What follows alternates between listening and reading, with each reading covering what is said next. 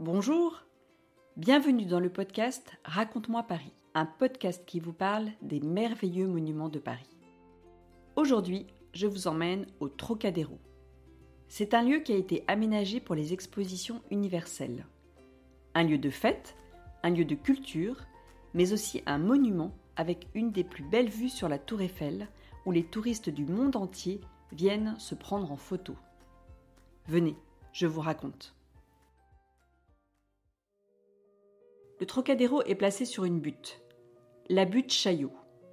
Chaillot viendrait du mot caillou, caillouteux. Elle a un emplacement idéal car elle surplombe une partie de Paris. Son emplacement fut donc très convoité. C'est à l'approche de la troisième exposition universelle en 1878 qu'il fut décidé de construire un palais pour accueillir une grande salle des spectacles. Les expositions universelles, ce sont des événements qui rassemblent des pays du monde entier et mettent en avant les savoir-faire et les innovations des pays. Normalement, lors de ces expositions, il était de coutume de construire des bâtiments éphémères, c'est-à-dire qui existaient le temps de l'événement, puis qui étaient ensuite détruits. Mais pour le palais du Trocadéro, il y eut l'idée qu'il serait conservé et deviendrait un lieu artistique. Mais au fait, pourquoi l'a-t-on appelé Palais du Trocadéro? Ce nom, qui peut nous paraître français, est en réalité celui d'un fort en Espagne, où les armées françaises sont venues sous Charles X aider le roi d'Espagne. Ce fut une victoire et cette bataille fut reconstituée lors d'un événement sur la colline de Chaillot. Et le nom Trocadéro est resté, car il célébrait en partie l'armée française. Il y eut donc un palais du Trocadéro et aussi une place du Trocadéro. L'exposition de 1878 avait pour objectif de montrer que la France était toujours une grande puissance européenne, et ce, malgré sa défaite et son affaiblissement suite à la guerre contre la Prusse en 1870. Les travaux débutèrent deux ans avant l'exposition. On le voulut grandiose ce palais, et visible depuis le Champ de Mars où se déroulait également une partie de l'exposition. Dans le cadre de ces expositions, on pouvait se permettre une architecture un peu plus originale. Ce fut le cas du palais du Trocadéro qui a été construit avec un mélange de styles et agrémenté de deux tours les plus hautes de Paris. Dans ce palais a été imaginée la plus grande salle de spectacle de Paris avec plus de 4000 places on dota cette salle d'un orgue gigantesque, le premier installé dans une salle de concert en France. Au final, on disait que ce palais du Trocadéro ressemblait à une demi-lune. Et toi, qu'en penses-tu? Enfin, non loin du palais, un très grand aquarium fut créé. Oui, cet aquarium que l'on peut visiter et où tu as peut-être déjà été date d'il y a 150 ans, même s'il a été rénové entre-temps. Le palais a été inauguré avec faste par le président Patrice de MacMahon, entouré de princes et d'ambassadeurs venus de l'étranger. Cette exposition mit en avant les grands progrès techniques comme l'éclairage électrique, le téléphone ou encore le phonographe, un appareil qui permettait d'écouter de la musique. Cela n'existait pas encore à l'époque. C'était aussi le tout début de la photo en couleur, car jusqu'à présent, les photos étaient en noir et blanc. Plus de 50 000 exposants étaient présents et il y eut 16 millions de visiteurs. Le spectacle était partout. Dans la rue, avec la reconstitution de grands marchés orientaux que les Français découvraient. Dans les airs, car un Français, Henri Giffard, avait inventé le premier ballon dirigeable qui emmenait jusqu'à 40 personnes pour survoler Paris et l'exposition.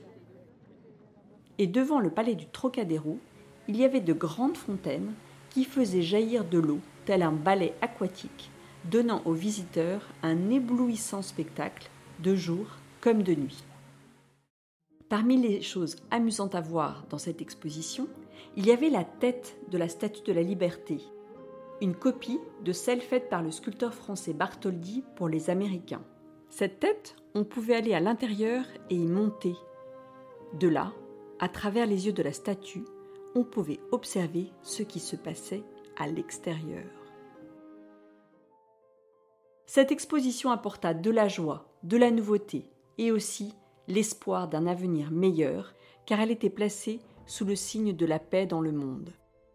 D'ailleurs, six grandes statues de femmes illustraient les continents Europe, Asie, Afrique, Amérique du Nord, Amérique du Sud et Océanie. Il y avait aussi quatre grandes statues impressionnantes d'animaux un rhinocéros, un éléphant, un taureau et un cheval. Toutes ces statues ont été conservées et tu peux aller les voir sur le parvis du musée d'Orsay, sauf le taureau qui est maintenant à Nîmes, la ville de la tauromachie. Lorsque cette exposition ferma ses portes, et malgré son grand succès, les critiques fusèrent vis-à-vis du palais du Trocadéro. L'acoustique de la salle des spectacles était déplorable. Le palais était laid. Un dessinateur connu fera même une représentation du palais avec un bonnet d'âne. À ce moment-là, le bonnet d'âne était une punition. On le mettait sur la tête des élèves qui ne connaissaient pas leur leçon. Tu en avais déjà entendu parler du bonnet d'âne? Malgré cela, le palais fut sauvegardé et utilisé pour des réunions politiques, des concerts, des fêtes ou des rassemblements scolaires. Quant aux deux ailes, elles furent transformées en musées. Le musée des monuments français, qui deviendra la Cité de l'architecture, et le musée d'ethnographie, qui deviendra le musée de l'homme. Ainsi, malgré les critiques, ce palais du Trocadéro fut peu à peu intégré à la vie parisienne. La terrasse, surtout, était très appréciée, et on commença à y fêter les 14 juillet.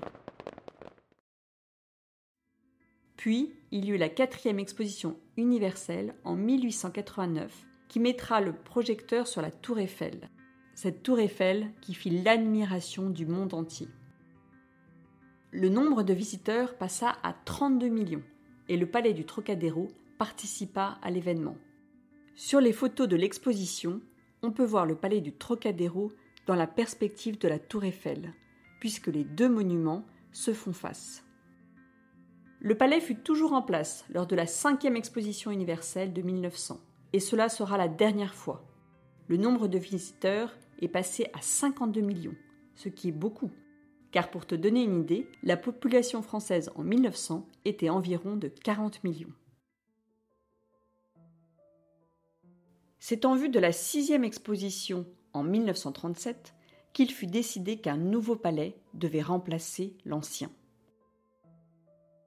En réalité, on choisit de transformer le palais du Trocadéro en une architecture plus moderne, mais qui garderait ses attributs avec salle des spectacles, musée et toujours ce grand aquarium qui fut rénové à cette occasion. Les architectes nommés durent à la fois conserver au maximum les fondations existantes mais aussi améliorer l'espace. Ils détruisirent une grande partie du palais, dont la salle des spectacles et les deux grandes tours. Puis, ils créèrent une salle de théâtre en sous-sol. Cela permit de réaliser cette immense terrasse dont on peut profiter aujourd'hui. Les ailes furent conservées en augmentant leur surface en hauteur. On camoufla l'existant par du béton afin de donner au bâtiment une allure uniforme et moderne. Le grand orgue, quant à lui, fut modernisé. Il finit cependant par être déménagé pour être installé à Lyon. Ce changement architectural s'accompagna d'un changement de nom. On l'appela le Palais de Chaillot, en référence à la colline sur laquelle il était construit. En revanche, le nom de la place du Trocadéro fut maintenu. Ce palais du Trocadéro, qui fut créé au départ pour une exposition universelle, resta 50 ans sur la colline de Chaillot, qu'il transforma de manière durable. Chacune des différentes expositions universelles mirent en lumière ce lieu qui devint un monument en 1980. J'espère que cet épisode t'a plu et t'a donné envie d'aller découvrir le palais de Chaillot. Si tu y vas, il y a d'abord cette immense terrasse qui te donne une vue imprenable sur la tour Eiffel. Sur cette terrasse, tu pourras observer différentes statues de bronze. Elles sont toutes faites par des architectes différents, et pourtant, elles forment un ensemble harmonieux. Ce sont des statues de femmes et d'hommes qui évoquent la nature ou des moments de vie. Un peu plus bas, tu peux te promener dans les jardins du Trocadéro, où là encore, tu peux voir des sculptures et de belles fontaines. Mais surtout, il y a deux musées passionnants à découvrir. La Cité de l'Architecture, où tu peux voir des reproductions en taille réelle de différents monuments français. Tu peux y observer tous les détails du fantastique travail artisanal qui a été fait il y a des centaines d'années. Et il y a aussi le musée de l'homme qui montre l'évolution de l'humanité. On peut y voir des fossiles, des outils préhistoriques, mais aussi des crânes humains qui datent de plusieurs milliers d'années. Au-dessus de chacune des entrées de ces musées, tu pourras lire des textes écrits par un célèbre écrivain et poète, Paul Valéry, sur le thème de l'art et de la création. Dans ces deux musées, il y a de belles propositions de visites dédiées aux familles. Je mets les informations dans les notes de l'épisode et sur le site raconte-moi-paris.com. Merci d'avoir écouté cet épisode. Si vous voulez soutenir ce podcast, mettez-lui des étoiles et surtout un commentaire. Vous pouvez aussi vous y abonner gratuitement pour être prévenu des prochains épisodes. À bientôt!